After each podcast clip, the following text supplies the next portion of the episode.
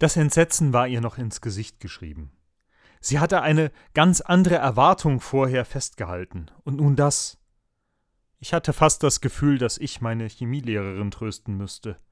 Dabei war ich doch gerade auf unglücklichste Art durchs Abitur gefallen. Mir fehlte ein Punkt in der Nachprüfung. Ich war ein guter Schüler in Chemie, hatte den Leistungskurs belegt und regelmäßig Noten zwischen 10 und 13 Punkten eingefahren. Nur das letzte Halbjahr, das verlief gar nicht gut. Statt zu lernen, habe ich mich mit vielen anderen Dingen beschäftigt.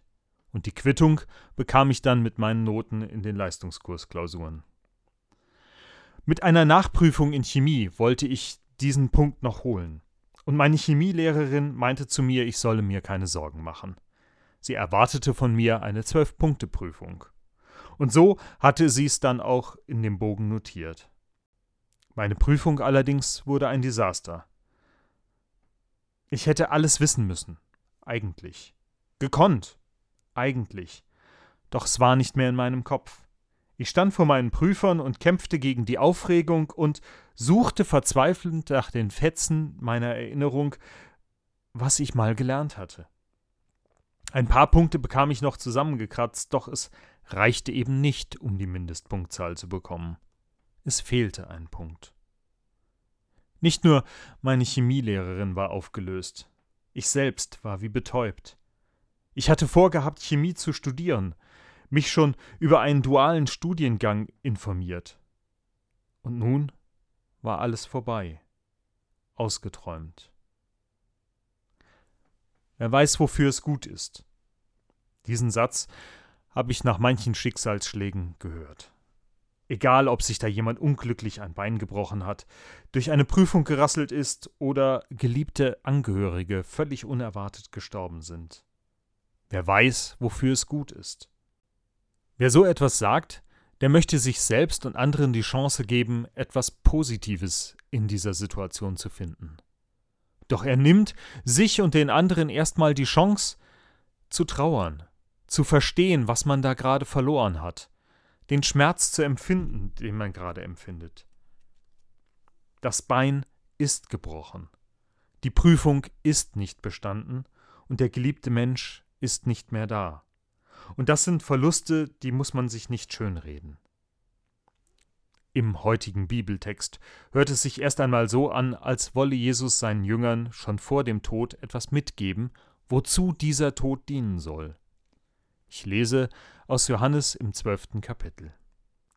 Es waren aber einige Griechen unter denen, die heraufgekommen waren, um anzubeten vor dem Fest. Die traten zu Philippus, der aus Bethsaida in Galiläa war, und baten ihn und sprachen: Herr, wir wollen Jesus sehen. Philippus kommt und sagt's zu Andreas, und Andreas und Philippus sagen's Jesus. Jesus aber antwortete ihnen und sprach: die Stunde ist gekommen, dass der Menschensohn verherrlicht werde. Wahrlich, wahrlich, ich sage euch, wenn das Weizenkorn nicht in die Erde fällt und erstirbt, bleibt es allein. Wenn es aber erstirbt, bringt es viel Frucht. Es ist eine einfache Wahrheit, dieses Bild, das Jesus da gebraucht. Wenn ein Korn in der Erde aufgeht und ein Getreidehalm wird, dann entstehen neue Ähren mit deutlich mehr Körnern.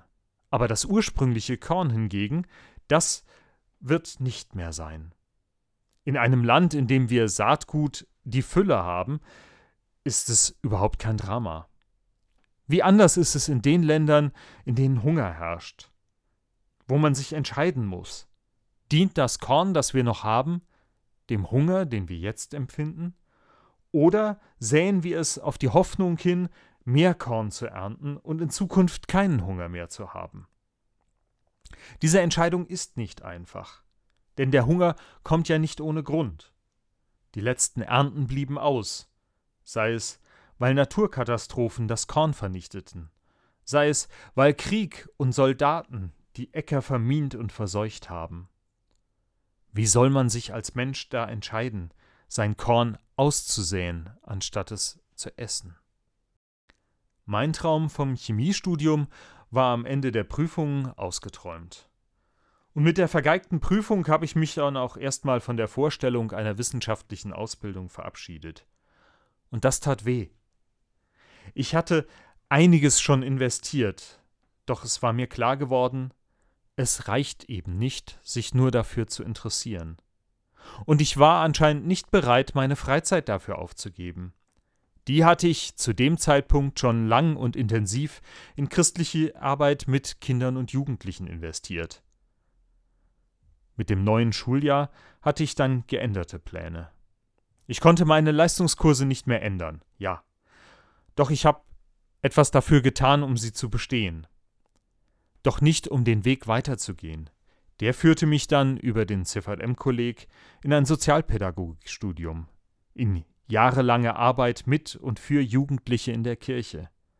Und dass ich heute als Pfarrer hier vor Ihnen stehe, das ist eine späte Frucht dieses Weges.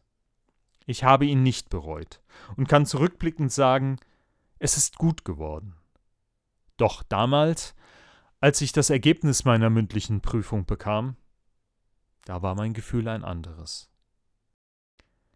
Mich wundert, dass Jesus dieses Bild vom Korn scheinbar völlig zusammenhanglos in die Situation hineinsagt. Das sind ein paar Griechen, die ihn kennenlernen wollen. Und die werden durch Philippus und Andreas zu Jesus herangeführt. Und dieser antwortet ihnen: Meine Stunde ist gekommen, jetzt ist die Zeit, dass ich verherrlicht werden soll. Und dann den Satz vom Korn, das sterben muss.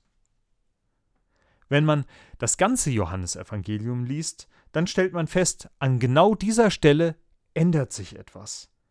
Bis dahin hat Jesus immer wieder betont, dass seine Stunde noch nicht gekommen sei. Und nun ist die Stunde also da. Er bereitet seine Jünger darauf vor. Er bereitet sie darauf vor, was folgen wird. Die Gemeinschaft, in der sie jetzt gemeinsam durch Israel ziehen, die wird enden. Er wird nicht mehr bei ihnen sein. Doch sie werden die Aufgabe haben, Menschen aus aller Welt zum Glauben zusammenzuführen.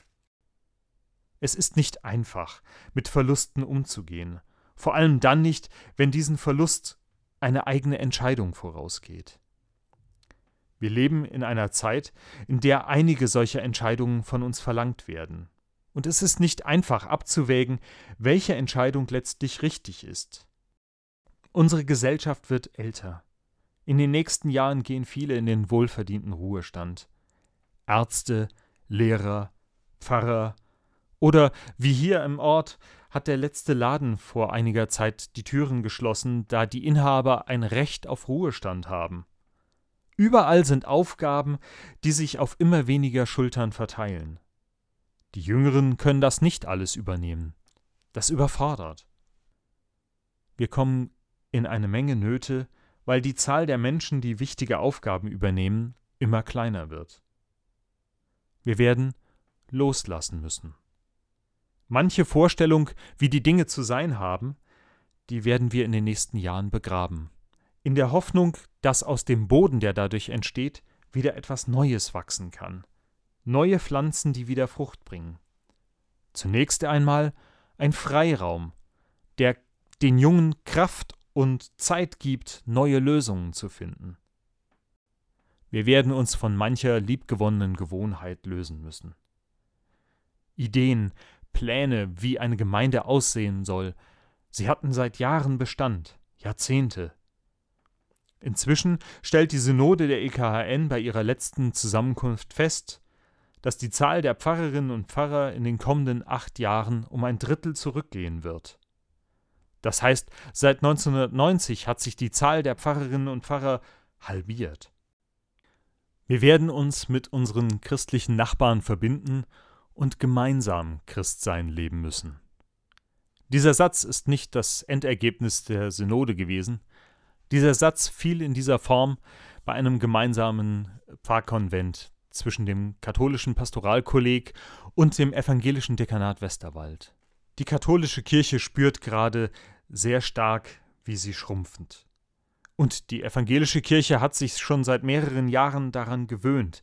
Doch gelingt es uns, manche alten Fäden und Vorstellungen zu begraben, damit das Pflänzchen Ökumene wieder neu wachsen kann? Manch ein Samen, der aufgehen möchte, ist schon längst vorhanden. Wir brauchen den Mut. diesen Samen loszulassen und den Glauben, dass Gott etwas daraus wachsen lassen wird.